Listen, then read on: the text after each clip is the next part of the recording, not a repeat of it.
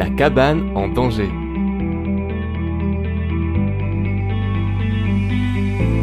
Depuis des années, des centaines de lieux développent des solutions efficaces pour habiter joyeusement cette planète tout en préservant les écosystèmes. En ville ou à la campagne, tous ont en commun de remettre le collectif, l'autonomie, la sobriété et la solidarité territoriale au centre de leur vie. Kaizen, Colibri et la coopérative Oasis ont voulu leur donner la parole. Comment vit-on autrement dans le monde d'aujourd'hui? Quels sont les chemins, les difficultés, les joies et les espoirs d'une vie différente? Un autre modèle est nécessaire. Ce podcast existe pour montrer qu'il est possible. Xavier Marmier achète en 2008 dans une zone Natura 2000 un hectare de forêt dans le Doubs. Avec un accord tacite de la municipalité de l'époque, Xavier autoconstruit une cabane dans les arbres, un habitat léger qu'il occupe aujourd'hui. Quelques années plus tard, la nouvelle équipe municipale lui a demandé de faire une demande de permis de construire qui lui a été refusée. La cour d'appel lui impose le démontage complet de son habitat pour préserver la zone forestière dans laquelle il vit en quasi-symbiose. Depuis, Xavier se bat pour faire entendre sa voix, celle d'un citoyen qui a fait le choix de réduire au maximum son empreinte écologique et qui fait face à la longue et qui fait face à une longue bataille juridique pour obtenir une jurisprudence. Dans ce podcast à la voix des oasistes, rencontre suspendue avec Xavier sur la terrasse de sa cabane. Xavier, salut Essaie de créer pour nous la dimension visuelle du lieu où tu as choisi de bâtir ton nid. Alors comment procéder? D'abord on est en plein milieu forestier. C'est une sylve adulte avec euh, du hêtre, beaucoup, du chêne. Et on est actuellement suspendu à 7 mètres de haut dans un hêtre qui nous porte et qui nous porte au niveau de la canopée à peu près, juste en dessous. Donc on est en plein milieu euh, très mouvant de la forêt, mais à une altitude qu'on n'a pas du tout l'habitude de côtoyer et qui nous permet d'accéder à un monde euh, vivant, qui bouge en permanence. Même quand il n'y a pas beaucoup de vent, c'est un mat de bateau qui nous porte. Donc on est une petite coque de noix sur les vagues de la forêt. Les arbres nous protègent en fait, forment comme une petite couverture terrestre dans laquelle on peut s'isoler et puis se blottir comme. C'est vraiment ça que la sensation qu'on peut avoir ici. Tu l'as dit, en altitude, à quelques mètres du sol, donc on est dans une cabane ou dans une maison, je ne sais pas comment est-ce qu'on peut définir ton habitat, un habitat dans les arbres, euh, suspendu, hein, donc à ce être qui est juste là et qui est en train de, de nous permettre d'être euh, assis là où on est sur ta terrasse, la terrasse de ta, de ta cabane dans les arbres. Donc on va revenir peut-être un petit peu au début, parce que là tu as réalisé le rêve de tous les enfants. Donc qu'est-ce qui s'est passé? C'est parce que tu n'as jamais grandi? C'est parce que tu avais ce rêve de vivre en cabane? Enfin reviens un peu hein, des années en arrière et, raconte-nous l'origine de ton projet. Alors ça vient de très loin évidemment, si on, on de décortiquer, c'est pas le premier à me poser la question, donc j'y ai un peu réfléchi. Et effectivement, euh, je suis né à la campagne déjà, donc dans un milieu très influencé par euh, le naturel et l'espace euh, autour de nous, des animaux, la ferme et autres. Et puis dans un milieu aussi culturel qui était ouvert au monde et surtout au voyage. Donc on m'a appris très tôt à voyager, c'est ce que j'ai fait. Je suis parti très longtemps au voyage, en Turquie, en Angleterre, en Amérique du Sud, en Afrique. Je suis allé faire un peu voir comment les gens vivaient ailleurs. Et j'ai décidé à un moment donné de revenir quand même parce que mes, racines m'appelaient.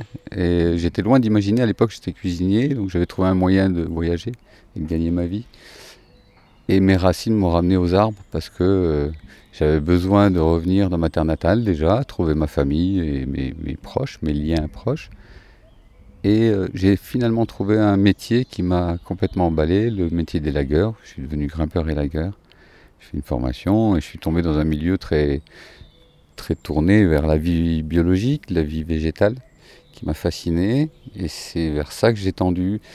Et il fallait trouver un moyen de vivre, donc je vivais relativement bien en élagage. Mais j'avais surtout des difficultés pour me loger à l'époque déjà. Donc euh, j'avais imaginé essayer de planter un, plateau pour voir ce qu'on pouvait faire sur un arbre, vu que j'avais les connaissances techniques pour y accéder, et, euh, même biologiques pour savoir la santé, la vie d'un arbre comment le respecter en gros. Donc j'ai essayé cette expérience-là, qui m'a donné les moyens de me loger finalement, pour pas cher, et euh, avec un impact carbone euh, très faible. Et c'était un des axes majeurs de mon idée au départ, essayer de, si tenter que le monde doit changer, puisqu'il faut bien qu'il change à un moment donné, vu la catastrophe vers laquelle on se dirige, euh, autant commencer par moi-même, donc par mon habitat. C'était vraiment cette idée. Donc j'ai essayé de, et par ma formation d'élagueur à Besançon, une bonne école, et des anciens qui m'ont passé un savoir de essayer de, respecter au maximum la vie biologique de l'arbre, euh, il fallait euh, fallait pas être intrusif. Donc j'ai essayé de m'immiscer moi dans un milieu qui était justement entre le houppier et puis le, le sol, sans toucher le sol, laisser la vie euh, se faire, euh, son, pas prendre l'habitat non plus des oiseaux là-haut, etc. Donc j'ai essayé de m'incarcérer là-dedans sans trop le perturber. Donc l'idée, elle était là l'idée de, vivre dans les arbres a commencé ici, là Elle a commencé ici parce qu'à un moment donné, l'idée de faire cette cabane, j'en avais fait plusieurs euh, en amateur comme ça, puis dans des endroits pas du tout chez moi, euh, dans les forêts communales, mais en, bricole, avec des bouts de ficelle et machin. Et puis là, j'avais décidé, à un moment donné, euh, ma copine me quitte, tout ça, alors je me dis, hop, c'est le moment de partir dans mon idée dans mon rêve. Donc je cherche un endroit pour le trouver. Et c'était pas évident du tout. En fait, des forêts, ça se trouve pas comme ça. Euh, j'ai cherché un arbre, puis j'ai trouvé dans le paru vendu local, euh, vent, bois et sol, une petite parcelle comme ça. Donc j'ai dit bah, pourquoi pas, on va aller voir. Donc euh, il y avait des beaux arbres adultes dedans, dont certains susceptibles de pouvoir porter une cabane comme je l'imaginais, une structure. Il fallait un arbre monofus, surtout des hêtres, comme ça ils ont des problèmes d'écorce incluse. Bon, c'est un peu délicat de se poser sur tous les arbres. Les chênes c'était trop solide, mais il y a d'autres soucis avec. Enfin bon, là il y avait un arbre susceptible. Donc j'ai essayé, je suis parti pour. J'ai acheté un terrain pour pouvoir le faire euh, dans les règles, entre guillemets, enfin honnêtement disons. Pas le faire n'importe où, mais chez moi. Dans les règles, j'aimerais qu'on en parle un petit peu des règles, parce que tu es devenu euh, un peu une star du web euh, grâce à une vidéo hein, qui a pas mal circulé, où on voit bah, ta cabane. Et, et, on apprend qu'elle est en danger, elle est menacée, mais non pas par les insectes ou par les vers, mais plutôt par les hommes. Oui, effectivement. Alors c'est un projet que moi j'avais d'ordre personnel, que j'ai essayé de faire à ma mesure, c'est-à-dire petite. J'ai pas besoin de grand-chose et très peu. J'ai essayé d'intégrer ce projet avec la mairie de l'époque, en en parlant à la maire, à la mairesse de l'époque, qui elle ne voyait pas ça d'un mauvais oeil, donc il m'a laissé faire, mais j'étais dans l'ignorance de la loi, qu'il fallait poser un permis pour ce genre de construction, etc. Donc je ne l'ai pas fait. Et c'est quelques années plus tard que la nouvelle mairie en place euh, m'a demandé des comptes il m'a demandé de poser un permis de construire, entre autres, pour euh, tenter de régulariser cette situation. Ce que j'ai fait, j'ai obtempéré, et puis il l'a refusé, alors qu'il m'a promis de l'accorder. Et du coup, ils m'ont poursuivi devant le tribunal civil où j'ai perdu une première fois. J'ai gagné en appel. Et non, j'ai perdu en appel. Pardon, j'ai gagné une première fois, j'ai perdu en appel, puis en cassation, j'ai reperdu. Donc la loi française a décidé de détruire cette maison. Et la raison est je suis en site Natura 2000 et je dénature le paysage. Alors mon argument en face, c'est de dire euh, dans quelle mesure je dénature le, paysage, peut-on faire une étude d'impact pour voir réellement les conséquences de mon habitat sur place, en comparaison notamment avec la zone artisanale qui est juste en face, qui euh, dans, le projet d'extension du PLU actuel euh, désire s'étendre sur 4 hectares de forêt Natura 2000. Il se trouve justement que hier ou avant-hier, euh, ils sont poursuivis pour pollution dans la Loue avec leur déversement de, produits nocifs. Donc voilà, je questionne. Au fond de moi, ce qui me dérange le plus, c'est que ma liberté de vivre comme je l'entends, c'est-à-dire sans nuisance avec l'environnement et les autres, euh, m'est interdit sur mon terrain. Donc la propriété, la liberté, on est déjà dans deux, de droits fondamentaux de la personne. Après, il y a le liberté, propriété, sécurité ou bien-être, enfin, le droit à la résistance à l'oppression. Et pour moi, c'est un petit peu une résistance à l'oppression que je fais actuellement, en mon sens. Donc c'est pour ça que je vais jusqu'à la Cour européenne des droits de l'homme. Là, j'ai lancé un recours. Enfin, il n'est peut-être pas encore lancé, il s'écrit là, c'est mon avocat qui s'en occupe. Parce que j'estime être bafoué dans cette légitimité-là. À ce jour, on ne sait pas encore ce qui va se passer, quel va être le, verdict. De ce recours, non. Le verdict français est, su. Il faut démonter la cabane. Maintenant, dans la réalité, qu'est-ce qui va se passer? Je n'en sais rien du tout. On attend un peu le mouvement en face. Si, il semble assez acharné, malheureusement. Moi, j'y vois surtout euh, la conséquence d'un manque de, culture générale et d'ouverture sur le monde, un manque d'ouverture d'esprit en fait. parce qu'ils ne conçoivent pas cette idée-là. Ils ont peur que je fasse euh, jurisprudence et puis que tout le monde se mette à faire comme moi. Alors, ce qui n'est pas faux euh, dans le fond, mais qui dans la réalité est très loin d'être le cas. Enfin, faut pas être fou. Pour faire ce que j'ai fait, c'est juste un truc de dingue. Vous écoutez La Voix des Oasis, le podcast de ceux qui font le choix du sens et de la cohérence.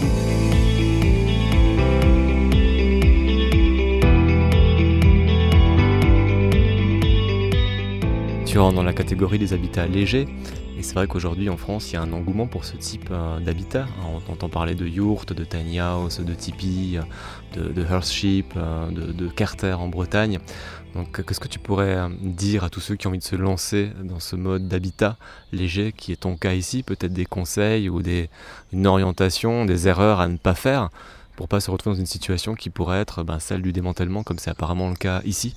Ouais, peut-être faire les choses dans les règles si possible, mais seulement les règles sont tellement restrictives finalement qu'on ne peut pas faire ce qu'on veut et ce qu'on pense être juste de faire. Il faudrait peut-être revoir ces critères de sélection-là, donc revoir la loi et revoir son cadre. C'est ma question ici. Maintenant pour l'habitat léger, c'est une bonne question. Euh, je pense que c'est l'avenir, vraiment, dans notre crise. Euh, dans la crise climatique euh, qui nous vient et même économique, il va falloir revenir à un habitat beaucoup moins consommateur, beaucoup moins impactant. Donc forcément, euh, moi je milite pour et on a même créé une coalition de l'habitat léger qui essaye de promouvoir et de défendre cette cause-là avec d'autres assos qui, sont venus m'aider dans ma, petite lutte, justement en ce sens-là. Parce que euh, derrière moi, il y a beaucoup, beaucoup de gens qui, qui de fait le font. Alors souvent sur le rasoir de la sur le rasoir de la loi justement, à la limite, parce que le cadre n'est pas adapté. Et c'est bien dommage. On se retrouve très très nombreux dans des situations qui, somme toute, sont euh, saines. Et c'est ça qui est dommage. On, rate quelque chose. Donc oui, j'encourage les gens à aller vers un habitat léger. Maintenant, il faut savoir ce qu'on fait. C'est-à-dire qu'on ne peut pas se lancer sans, avoir pris connaissance un peu du problème et, des, enjeux, enfin tout, ce qui va avec. Construire une cabane comme la mienne, il faut une petite dose de déjà de, de bons euh, de bons muscles et puis, euh, puis un petit peu de tête aussi. Enfin, dire, il faut être sur terre. C'est une grosse demande, donc c'est un gros boulot, mais euh, voilà. Si, on veut quelque chose, il faut aller vers son rêve, il faut y aller. Hein. C'est vrai que ce qu'on ne voit pas forcément dans, l'émission radio, c'est que c'est vraiment c'est une maison, c'est plus une cabane. Je ne sais pas quelle est la surface au sol, tu as deux étages, euh, c'est quand même assez imposant quand on arrive et qu'on se gare en bas là sur la route et quand on voit l'habitat, c'est en surface habitable, c'est quoi? C'est énorme en fait ce que tu as réussi à bâtir. Ouais, en même temps c'est tout petit, c'est-à-dire qu'il y a 20 mètres carrés au sol habitable avec un étage mais avec des plafonds hauts et bas, c'est plutôt une mezzanine. Donc il y a un espace d'environ 40 mètres carrés euh, pour deux, c'est juste bien avec une grande terrasse extérieure. Donc, euh, c'est une espèce de haricot, de, de petite maison abritée autour d'un arbre avec euh, une partie du haricot ouvert sur le monde. Il y a une autre cabane effectivement sur le côté qui nous sert, elle, euh, d'appentis bûchés et toilettes sèches au bas. C'est un espèce de préau semi-ouvert. Et puis en haut, une pièce qui est fermée au Loir et aux intrus multiples qui adorent les caoutchoucs, les livres, parce que c'est une bibliothèque en haut. C'est une bibliothèque avec un atelier bibliothèque. C'est du rangement, tout ce qui est lourd. Les chaînes de tronçonneuses, les chaînes, les échelles, les marteaux, tous les outils qu'il faut utiliser. Donc voilà, parce qu'on est suspendu ici. Donc, tu connais la, masse, le poids de cette cabane? Oui, je l'ai estimé à la construction, rien que la, construction avait environ 12 tonnes. Donc plus le, tout ce qu'on y apporte nous en tant que vivants, ouais, on est environ 15 tonnes de suspendu. Alors c'est au large, c'est prévu pour des capacités de charge bien supérieures. La, seule question et la seule inconnue, c'était la résistance de l'arbre. Bon, il se trouve qu'un mât debout de ce diamètre-là, ça peut porter des charges monumentales. C'est juste quand il y a beaucoup de vent que ça peut casser.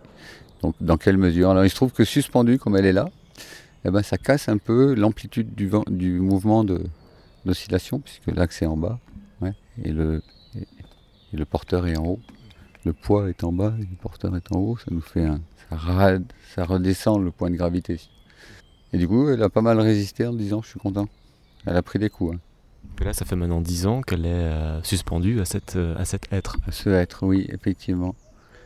C'est un, un peu comme euh, une croix la vie, tu sais, avec cet axe là qui nous porte là, vertical, et puis, et puis le monde qui est horizontal autour de nous. Et j'aime bien cette, euh, cette idée là, parce que dans l'arbre, on sent cette puissance de l'arbre là, qui est là, qui nous porte, et qui fait un axe central là, sur lequel on vit finalement.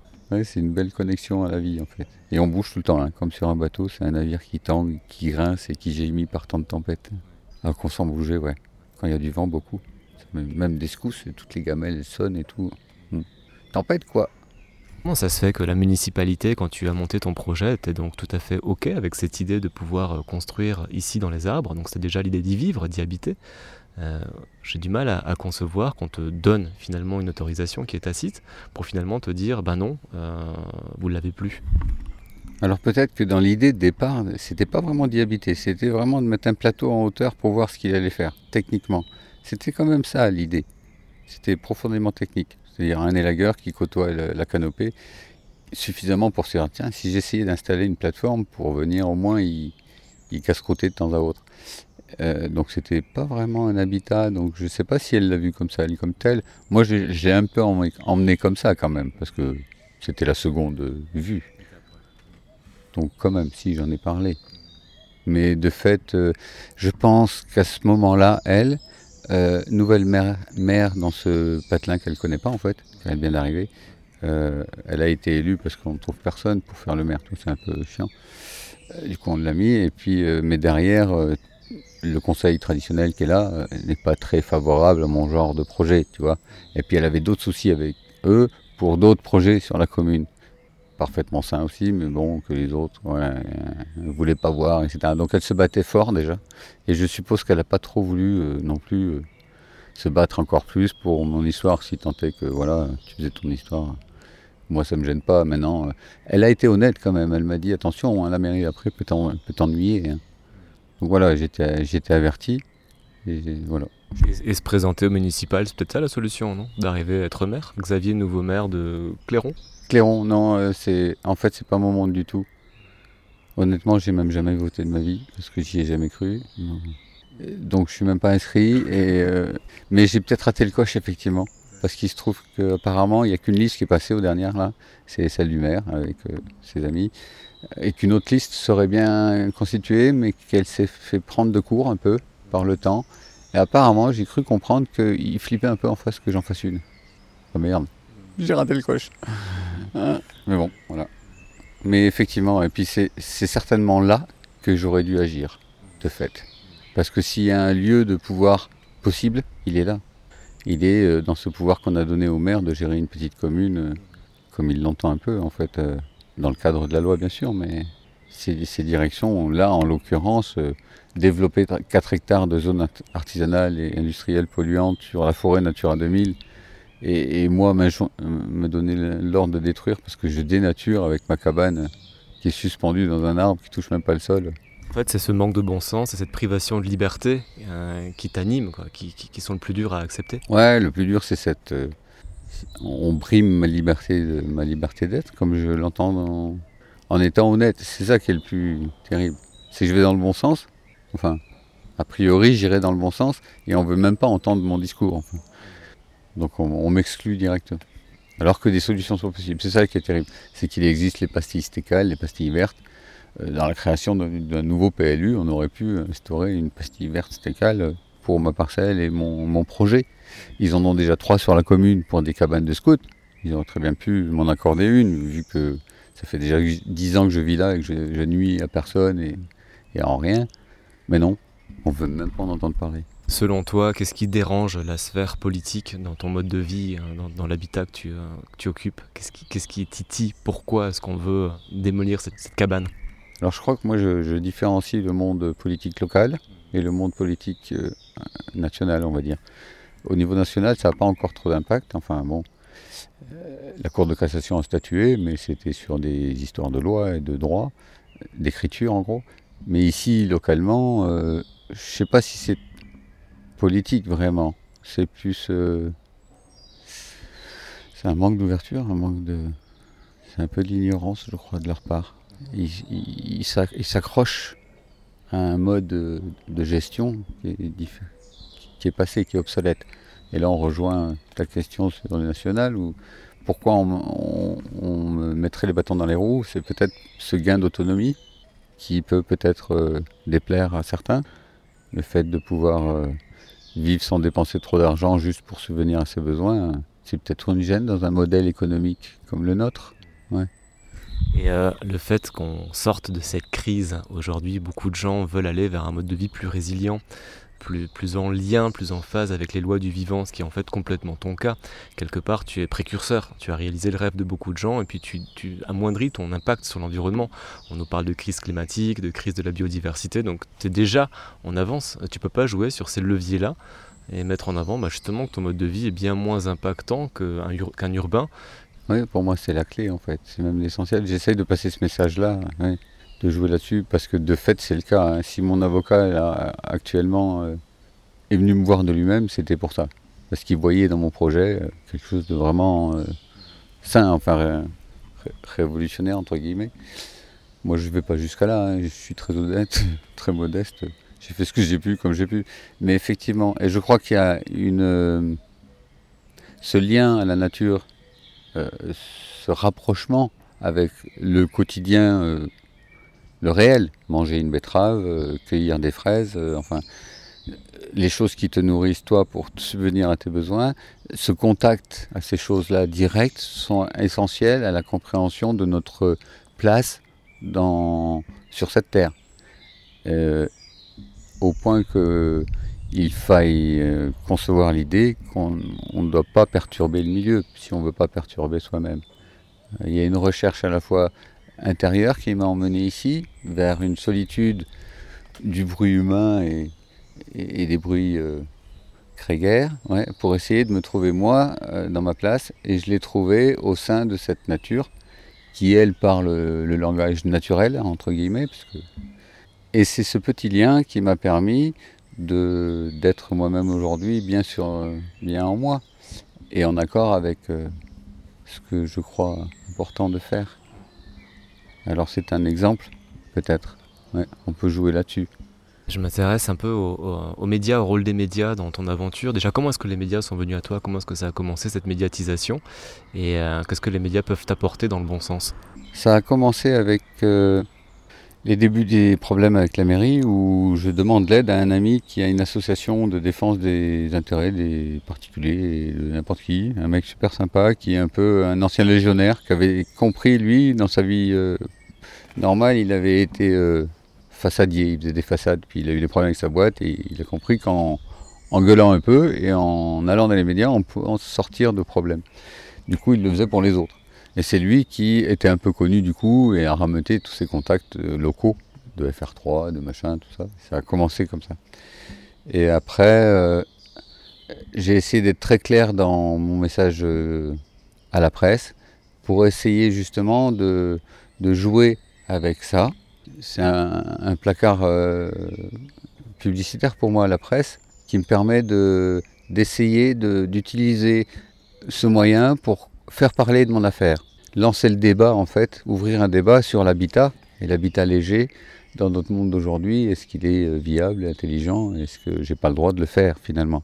Et de vivre chez moi normalement sans, sans être euh, poursuivi acharnement depuis dix ans pour euh, détruire cette maison qui décidément pollue alors qu'elle est des natures. Donc la presse est un moyen important pour moi. Il y a aussi les médias, les réseaux sociaux, que je ne mets pas vraiment dans la même catégorie que la presse, euh, que j'utilise pour essayer de faire connaître euh, cette histoire. Et je crois que Le Monde aussi est venu faire son tour et a fait un article qui était très intéressant. La journaliste était euh, passionnante, elle, est restée très très pro. Et je crois que ça va Il y a Mediapart qui a fait un portfolio aussi, avec des photos de Raphaël L. Et ça a commencé à tourner un peu plus là, avec France Inter. Euh, et puis euh, localement, oui, assez. FR3 local euh, m'ont bien suivi. Et puis le, fait qu'elle ait de la gueule, enfin qu'elle soit jolie, et puis qu'elle fasse vraiment petite maison de lutin dans la forêt, ça participe grandement à, l'intérêt de la presse. Ça crédibilise surtout ton projet, quoi. C'est pas simplement une cabane de briques et de brocs, c'est vraiment une vraie maison, un vrai habitat. Quand on parle d'habitat léger, c'est quoi pour toi la définition de l'habitat léger? Qu'est-ce que tu entends par un habitat léger? Alors il peut être de multiples sortes, du moment qu'il il soit réversible, c'est-à-dire qu'une fois qu'on s'en aille et qu'on parte, on peut aussi enlever la maison et que le terrain revient ce qu'il était. C'est-à-dire qu'il n'y a pas eu de fondation de fête, euh, il n'y a pas eu creuser des tunnels, pas possible, enfin voilà, peu importe. Donc c'est un peu l'idée principale avec euh, l'idée qu'elle ait un impact carbone faible. Alors tous les, il y a plein de moyens, mais donc euh, de préférence en bois, isolé, bien isolé, en bois, voilà, on n'a pas besoin de grand chose après. Hein. Un petit poêle, nous on chauffe avec 5 stères de bois, c'est rien. Alors c'est rien, mais c'est relatif. Hein. Quand on habite ici à l'année, il faut les faire les 5 stères de bois dans la pente. Du coup, c'est un job de quasiment un bon mois pour un mec euh, qui a la santé à ne pas oublier, pour celui qui veut aller vivre dans un bois. Tu as une adresse ici, tu as une boîte aux lettres quelque part. Comment est-ce qu'on te, trouve, le facteur S'il a un courrier à t'apporter, comment ça va se passer? Est-ce que tu payes des taxes d'habitation? J'imagine que non. C'est peut-être ça aussi qui dérange, non? Alors, première question, euh, je n'ai pas de boîte aux lettres. J'ai une adresse fiscale dans le village, chez des amis. Je suis logé à titre gratuit chez eux pour avoir une adresse fiscale. Du coup, c'est là que je reçois mon courrier. Euh, deuxième question, taxe foncière, puisque c'est un, terrain sur lequel, euh, une forêt, sur lequel je paye une taxe. Elle est très faible, effectivement. Alors, est-ce que ça dérange? Oui, je ne sais pas si ça dérange. Moi, je suis prêt à payer une taxe, c'est pas de problème d'habitation, il suffit de me demander. Donc, je ne sais pas si c'est vraiment le problème. Mais euh, j'aimerais quand même que tu, donc depuis que tu es médiatisé, qu'on te voit hein, sur les réseaux sociaux, c'est vrai que ça tourne beaucoup.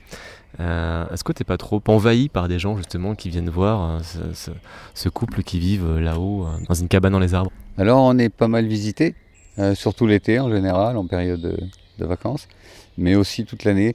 Et euh, c'est marrant parce que c'est un projet qui à l'origine est assez solitaire. Je viens ici faire ma cabane tout seul au fin de fond de mes bois pour me retrouver et qui en est devenu un projet relativement social dans le sens où de fait beaucoup de gens viennent et visitent. Alors de fait, euh, ayant créé une petite cabane euh, jolie et agréable, quand les gens arrivent et les petites filles avec les yeux grands ouverts comme ça et puis qui rêvent dans leur tête, tu vois, moi ça m'a fait clic et j'ai dit bon ben puisque ça fait rêver les gens, autant laisser les gens venir. Donc la politique de la maison est ouverte. On ouvre la maison. Si on veut visiter, on peut.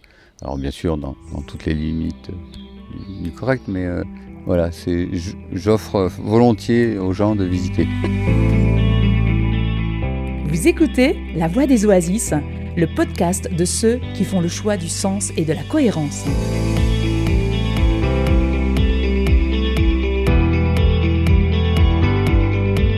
La vie, avec la forêt ici est une vie euh, qui bouge, qui est vivante. Il y a toujours des choses qui se passent, que ce soit des animaux ou des plantes. Les plantes, beaucoup bougent. On ne le voit pas à l'œil comme ça, dans l'instant, mais ça bouge. Quand on revient tous les instants, on voit que ça bouge. Et puis la faune, on a eu beaucoup, beaucoup d'histoires avec la faune. Il y a beaucoup de sketchs avec les Loirs, entre autres. Parce qu'à la construction, les Loirs colonisaient tout espace possible et inimaginable dans les combles et, les recoins, donc il fallait les chasser avant de fermer, etc. Ça un sketch. Et on voit aussi comment toute cette population qui était soudaine, là, il y en avait énormément, je sais pas, ça devait faire un beau truc pour eux, a été régulée après par les autres, les chouettes, le renard, la martre, le chat sauvage. Et puis là, ça a diminué, les Loirs. On a vu beaucoup la chouette venir chasser en couple avec ses deux petits. Euh, voir le renard fouiner tous les soirs, il est là, euh, la marque de temps en temps. Et puis ça s'est régulé, maintenant c'est les mulots plutôt cette année-là. Il y a beaucoup de mulots, mais pareil, ça va être régulé. Et le chat sauvage, on a une, grande surprise d'avoir la chatte qui vient faire ses petits juste là, sous les bâches en dessous là-bas, à 200 mètres de la maison. Ça, ça c'est un truc. Félix Silvestri là, qui fait son nid là, ouais, c'est cool. Et ça c'est une de mes réponses aux gens, mais tu te rends compte ce que tu fais, tu perturbes la vie du milieu, tu sais comme quoi l'homme serait extérieur, devrait vivre extérieur au milieu, parce qu'il le perturbe forcément. toujours je pense à ça, à ce Félix là, qui est là. Le chat qui est venu faire ses deux petits, hein. c'est un chat sauvage pour le voir, il est, il est galère. Hein. Donc qu'elle vienne faire ces petits là, c'est que ouais, on dérange pas tant que ça, franchement. C'est vrai qu'il y a cette scission entre l'homme et l'environnement, quoi. Aujourd'hui, on n'est plus du tout en lien, plus du tout relié, et, en fait, quand on essaie de l'être, ben, on, nous met des bâtons dans les roues. Et puis, ne serait-ce que le terme de nature, on met un terme à quelque chose qui est, qui est, ouais, qui est, voilà. Et on a mis nature, ça nous sépare déjà. Euh, et puis voilà, cette déconnexion des gens, euh, les urbains essentiellement, hein, avec un mode de vie euh, de génération en génération, ils ont perdu ce lien, ce contact, qui pour moi est fondamental pour se trouver soi-même.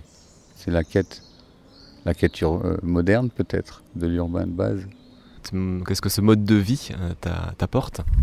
Moi, moi, énormément. Il n'est pas lié qu'à ce mode de vie, il est aussi lié à des choix et à des, et à des attitudes de vie. C'est-à-dire, euh, moi j'ai commencé à faire ce projet de cabane et vivre dans les arbres à un moment donné où je me suis intéressé à la méditation par exemple. Ça fait plus de dix ans maintenant. Et pour moi, les deux sont liés. C'est-à-dire que j'ai trouvé dans la, méditation un outil pour avancer sur un domaine qu'on peut trouver, euh, qu'on peut chercher par ailleurs. Je pense à, en fait, pour moi, il y a, le vivant est constitué de la matière, n'est-ce pas? De l'esprit qu'on peut y mettre dedans, et puis de l'âme, ouais, ou de la, ou de, comment on appelle ça? Plutôt du spirituel, voilà. Pas du religieux, mais du spirituel. Donc il y a ces trois éléments qui sont importants la méditation, créer un monde où je me sente bien avec mon esprit, donc faire une cabane qui s'intègre dans son milieu et garder un mode de vie simple, euh, voilà. Et puis physiquement, avoir une activité régulière, manger sainement et manger la forêt. En ce moment, on mange la forêt beaucoup. On s'est penché là-dessus. Lynn s'est beaucoup penché là-dessus. Là. Autant je connais les arbres et pas mal de plantes, autant chaque petit herbe de la forêt, là, je savais pas mettre un mot, un mot dessus ou un nom. Enfin. Et là, on s'y est, creusé pour manger. Et on mange plein de choses. Xavier, derrière toi, quand tu te retournes, euh, Cirque Plume, quel est le lien? Cirque Plume, c'est une deuxième famille qui m'a accueilli dans ma troisième vie. J'ai d'abord été cuisinier, puis grimpeur et lagueur, puis monteur de chapiteaux. C'est eux qui m'ont fait rentrer dans cette maison, par, le, par la cuisine d'ailleurs. Et j'en suis devenu monteur de chapiteaux euh, depuis 16 ans au Cirque Plume. Du coup, je, voilà, c'est une famille importante. J'étais jongleur monocycliste avant d'arriver chez eux. Donc j'étais déjà dans la, dans la jungle et, j'aimais beaucoup ça. Et puis le cirque m'a ouvert ses portes pour faire de la cuisine euh, aux techniciens qui sont aperçus que j'avais des, des, des, compétences qui les intéressaient, donc ils m'ont gardé. Et depuis, je monte les chevaux. Alors autant j'ai été un petit commis pendant, pendant 16 ans, pour moi c'était, tu vois, je, découvrais un monde, donc j'ai appris sur le tas. Autant aujourd'hui, je me retrouve à être, un... ah merde, je suis le plus ancien. Ah merde. Euh, ça fait 10 ans que tu es ici dans, dans ton arbre. Euh, et dans 5 ans, si je repasse, tu seras où? Ça c'est une très bonne question, j'en ai aucune idée. Et je t'avouerai que je fais même pas vraiment de projection dans le futur. J'essaye de vivre au jour le jour et, et ici et maintenant. En même temps, euh, je sais pertinemment que je finirai pas ma vie dans cet arbre, parce qu'elle demande trop de conditions physiques pour, euh, pour avoir tous les, les, conforts réunis. Donc soit une génération me suit derrière et, et m'aide à finir ma vie ici, soit je vais finir ailleurs. Je pense que je vais finir ailleurs. Alors ça c'est intéressant, on en vient à ces oasis euh, et ces, autres mondes qui peuvent se développer en ce moment ailleurs je crois que je vais me tourner vers ça parce qu'effectivement, moi en solitaire ici, si le monde s'effondre, je vais pas aller loin parce que je suis seul en fait. Donc je peux me nourrir, oui, un peu de la forêt, mais je vais survivre et je vais pas y vivre. Et j'éprouve aujourd'hui le besoin d'aller plutôt trouver une tribu ou je sais pas moi, un groupe de gens qui puissent réunir les compétences nécessaires à une survie simple et honnête sur cette terre cette notion de lien et de complémentarité, d'entraide et de solidarité avec euh, sa famille d'âme et les humains. Elle est fondamentale. D'autant que, et ça c'est ma mère qui a relevé la question, je faisais une petite éloge de la vie en solitaire en forêt, elle me fait ouais mais bon, je sais pas moi, mais les églises de Rome, euh, Nietzsche, euh, je sais pas moi, Picasso, ça, ça, me manquerait quand même. Et elle a raison, il y a cet aspect culturel en fait. On est d'une culture et on a besoin des autres pour exister dans cette culture. Donc moi, le solitaire, je suis pas vraiment venu en rupture. Hein. Je suis venu pour me trouver. Et je me suis trouvé. Et je me trouve dans les autres. Ouais, c'est ça qui est un petit peu rigolo. Magnifique. Merci Xavier.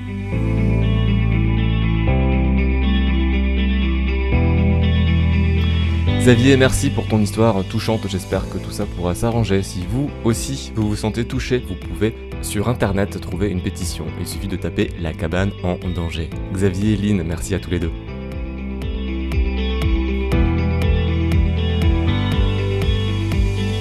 La Voix des Oasis, une production d'Alexandre Sattler, à retrouver sur son site internet gaia-image.com.